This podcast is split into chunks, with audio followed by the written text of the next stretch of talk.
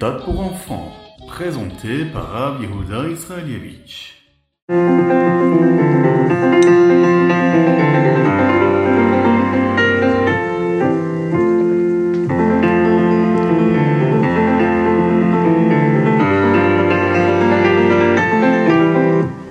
Dans le Torah Or de cette semaine, vous savez, la paracha chassidique, eh bien nous apprenons la raison profonde pour laquelle Yaakov a envoyé des messagers à Esav. Yaakov savait qu'il avait fait sa part pour se préparer à la Géoula, et maintenant, il espérait utiliser les forces de Esav pour amener la Géoula immédiatement.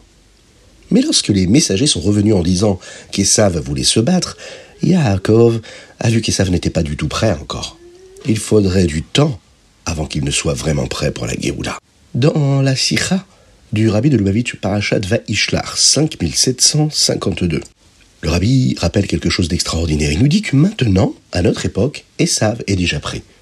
Tout le travail spirituel que le peuple juif a accompli au fil des générations, il précise surtout après Yutet qui se lève, lorsque la chassidoute a été révélée au peuple juif, eh bien, on est prêt. Maintenant, nous ne faisons que les dernières étapes pour pouvoir voir véritablement cette Géoula dans le monde.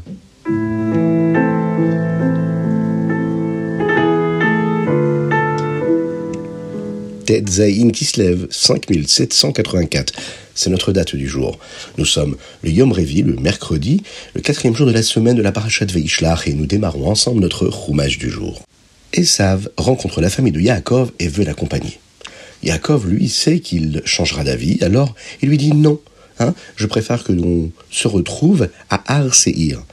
Esav, lui, va changer d'avis, mais son armée s'enfuit car elle a peur de combattre Yaakov. Yaakov arrive à Shrem, qui est en Eretz Israël, il va construire un, un misbéar pour remercier Hachem. Toutes les femmes et les enfants de Yaakov s'avancent et se prosternent devant Esav. Lui, Yosef, se déplace devant sa mère Rachel et il se tient droit pour empêcher Esav de la voir, car il craint qu'il ne veuille l'épouser car elle était tellement belle. En raison de cela, Hachem va le récompenser en lui permettant de devenir cet homme-là qui va devenir en Égypte le plus important du royaume. Et Esav va demander à Yaakov, mais pourquoi est-ce que tu m'as envoyé toutes ces personnes avec des cadeaux? Et pourquoi as-tu envoyé ces personnes-là, qui étaient en réalité des anges, nous l'avons vu hier, qui ont combattu avec moi? Yaakov ne répond pas à la deuxième question car cela pourrait contrarier Esav et il ne le souhaite pas. Il ne répond que concernant les cadeaux. Il lui dit Je voulais que tu sois content de moi et que tu sois heureux de me retrouver. Esav va lui répondre mais, moi je suis déjà très riche. J'ai plus que ce dont j'ai besoin. Je n'ai vraiment pas besoin de ton argent. Garde tes cadeaux. Tu peux aussi garder le droit d'aînesse que tu as acheté et tu le mérites. Là, Yaakov va dire à Esav de garder quand même les cadeaux. S'il te plaît, garde-les, j'ai l'impression de te devoir quelque chose, car te regarder me rappelle le visage de l'ange avec lequel j'ai combattu. Yaakov voulait qu'Esav sache qu'il était assez fort pour vaincre un ange, un. Donc, Esav ne devrait même pas essayer de se battre avec lui. Je te dois aussi un cadeau parce que tu m'as pardonné d'avoir pris le droit d'aînesse. Je veux que tu aies les cadeaux. Ne t'inquiète pas, Hachem est bon envers moi et j'ai tout ce dont j'ai besoin. Ça, lui va répondre, alors dans ce cas-là, allons-y ensemble, je peux aller plus lentement pour venir avec toi. Mais Yaakov savait qu'Esav pourrait changer d'avis sur le fait d'être gentil, alors il dit, je ne veux pas te déranger, j'ai besoin d'aller très lentement, car j'ai de petits-enfants et j'ai des petits animaux qui pourraient tomber malades et j'essaye de les faire voyager à un rythme assez lent. Alors, toi va devant, et plus tard, quand je te rattraperai, nous nous retrouverons à Arséir. Yaakov savait, hein, avec roi Hakodesh, avec cet Esprit Saint, que cela n'arriverait que lorsque Marchiach viendrait, que Arséir fait référence à la venue de Mashiach. Esav propose, il lui dit, ben, peut-être que je peux te laisser certains de mes serviteurs pour t'accompagner. Mais Yaakov, lui, refuse, il ne le veut pas du tout. Et pendant qu'Esav se dirige vers Seir, il va changer d'avis et vouloir finalement combattre Yaakov. Mais les 400 hommes qui l'accompagnaient, eux, avaient peur. Ils se souvenaient de comment ils avaient essayé de combattre les anges qui avaient apporté tous ces cadeaux, et ils décident de s'enfuir.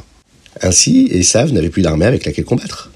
Yaakov va continuer son chemin et arriver à un nouvel endroit. Il va y vivre pendant un an et demi. Pendant l'été, eh bien, il construisit des sous-côtes pour y vivre et pour l'hiver, il construisit des maisons plus solides. Il appela cet endroit sous-côte. Yaakov va ensuite arriver à Shrem, qui est en Kenaal, qui deviendra plus tard Eretz Israël. Le roi de Shrem s'appelait Hamor et son fils, lui, s'appelait Shrem. Bien qu'il ne veuille pas y vivre, Yaakov va quand même payer 100 pièces d'argent pour une petite parcelle de Shrem, car il aimait tellement Eretz Israël. Yaakov était tellement reconnaissant envers Hachem pour tout ce qu'il avait fait pour lui. Hachem l'avait sauvé de Lavan, il avait sauvé des saves, il l'avait enrichi, il avait guéri sa jambe qui était blessée par l'ange, et ne lui avait pas laissé oublier la Torah qu'il avait apprise, même lorsqu'il travaillait chez Lavan.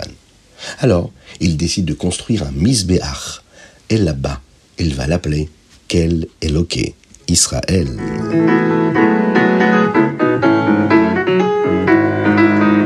Teilim du 79 au 82 et en hébreu, hein, du Aïnetet au Pebet. Le chapitre P Aleph a été récité au Beth Amikdash le jour de Rosh Hashanah. Il mentionne que vous devez sonner du chauffard. Tiku bachotesh seleyom chagenu. Et dans le pasuk suivant, il est dit Ki chok le Israël ou mishpat le loke Yaakov. Vous devriez sonner du chauffard le premier jour du mois, le jour qui est décidé comme notre jour de fête, car c'est un décret pour les bénis Israël, une ordonnance d'Hachem, le Dieu de Yaakov. La Gemara apprend de ce pasouk euh, que entre Rosh Hashanah et Yom Kippour, une personne est jugée pour toutes les bénédictions qu'elle recevra au cours de l'année à venir. Mais il y a d'autres opinions dans la Gemara selon lesquelles une personne n'est pas seulement jugée à Rosh Hashanah, mais elle est jugée chaque jour. Selon une opinion, nous sommes jugés chaque heure comme ce tzaddik, qui, même lorsqu'il avait la nourriture qui était devant lui sur la table, il priait Hachem pour qu'il lui donne de la nourriture. Le rabbi Rachab, le rabbi Shalom Dovber, explique dans le Kuntras ou Mahayan que toutes ces choses sont vraiment vraies.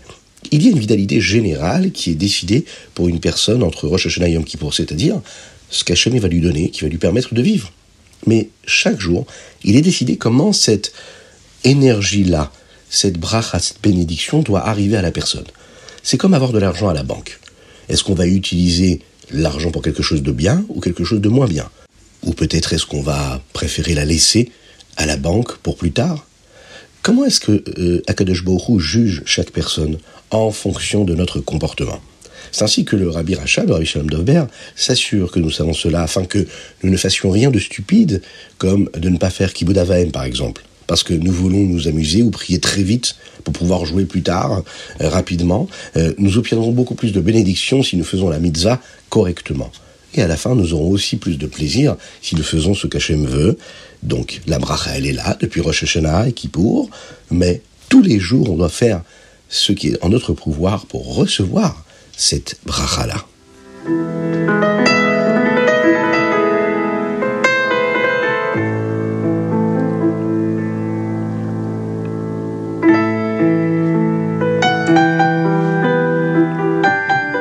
Tanya, Kuntra Sacharon Siman Zain. Dans le Tanya d'aujourd'hui, le Rabbi Shonzalman nous parle de la mitzvah de la tzedaka.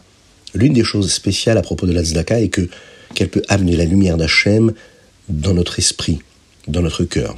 En réalité, c'est quelque chose de très difficile à faire par nous-mêmes, mais lorsque nous donnons la tzedaka à quelqu'un, eh bien, euh, Hachem nous aide aussi à faire quelque chose que nous ne pouvons pas faire par nous-mêmes. Réussir à faire descendre la lumière d'Hachem et la faire passer de notre esprit euh, jusqu'à notre cœur, c'est un travail qui est très difficile. Mais la mitzvah de la tzedaka, elle nous permet de permettre à un autre homme de vivre grâce à ce que nous lui donnons. Et eh bien, Akadosh Baruch aussi nous permet ici de faire quelque chose que nous n'aurions pas pu faire sans sa bracha à lui, sans qu'il nous permette de le faire. Alors, aujourd'hui, puisque toujours, on n'oublie pas de mettre une petite pièce dans la tzedaka, car grâce à cela, Mashiach arrivera.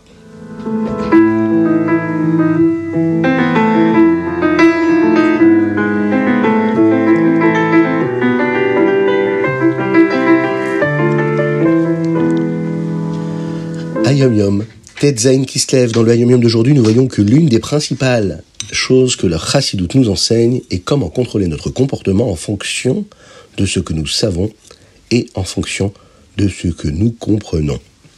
Cela s'appelle Mohar Shalit à la lèvre. Notre esprit peut contrôler notre cœur, ce qui signifie que ce que nous savons peut contrôler notre façon de ressentir.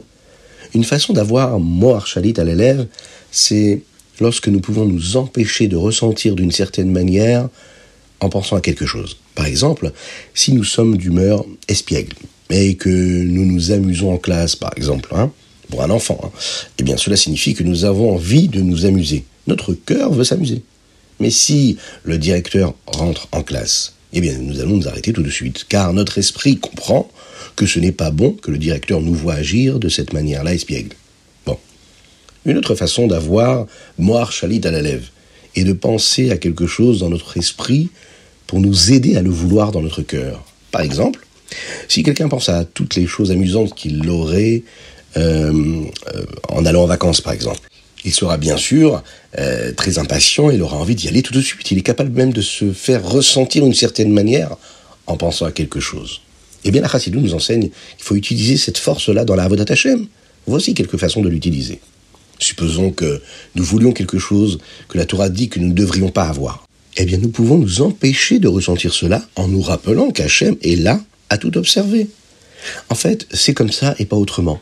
On doit se le dire, c'est comme ça et pas autrement. Et du coup, même si on ressent l'envie de quelque chose, eh bien notre esprit va refroidir ce désir-là, va refroidir ce que le cœur nous impose, et il va calmer tout cela. On se rappelle que Dieu existe et que sa volonté, elle va à l'encontre de ce que notre cœur veut. Nous pouvons également utiliser notre esprit pour nous faire ressentir d'une certaine manière comment penser à quel point être connecté à Hachem, c'est la meilleure façon de vivre. En retour, on va ressentir cette connexion à Dieu, on va ressentir cette connexion à la Torah, et on aura toujours envie d'agir comme la Torah nous l'enseigne. Dans le Rambam du jour, il Ilchot Sha'ar Avot Atuma, euh, nous en apprenons davantage sur la Touma et la Tahara. Dans le Perek Yudvet, le Rambam nous explique comment la nourriture qui est Kodesh, comme par exemple la viande des corbanotes, des sacrifices, est beaucoup plus stricte avec ses à la chos de Touma et de Tahara que la Trouma. C'est-à-dire qu'il existe onze façons dont tout ce qui est Kodesh, qui est saint, est plus strict que la Touma. Seule l'une d'elles a un indice dans la Torah, et on la trouve dans les psukim, dans les versets du Nassi. Vous savez que nous lisons au mois de Nissan tous les jours, qui correspond aux korbanot que chaque tribu a porté. Dans le Perek Yud Gimel, on parle des différentes décrets, hein, des différentes xérotes que les krachamim, que les sages ont faites au sujet de la toumar, de l'impureté. Un endroit où les krachamim n'ont pas fait de xéra, et si quelqu'un trouve un couteau de shrita à Yerushalayim la veille de Pessah, eh bien nous disons que nous pouvons utiliser pour faire la shrita un korban, et nous ne craignons pas qu'il puisse être tamé impur, puisque c'est un jour qui correspond à toutes les corbanotes qui étaient apportées. Dans le Perek Yud Dalet, le Ramam commence à nous enseigner les moments où les sages disent qu'un cas de safek, c'est-à-dire de doute, eh bien, est considéré comme pur.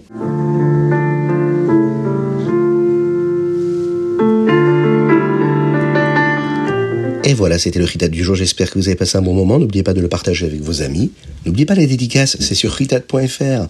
Abonnez-vous sur notre chaîne YouTube, c'est important, vous nous donnez de la force. Vous pouvez envoyer vos dédicaces également, nous l'avons dit, sur WhatsApp au 06 61 76 87 70. Faites-nous un petit coucou, racontez-nous votre expérience, ce que vous aimez dans le chitat du jour que vous écoutez. Que Dieu vous bénisse, qu'il vous protège, qu'il vous inonde de bonté, de grâce et de miséricorde, qu'il nous envoie le Mashiach.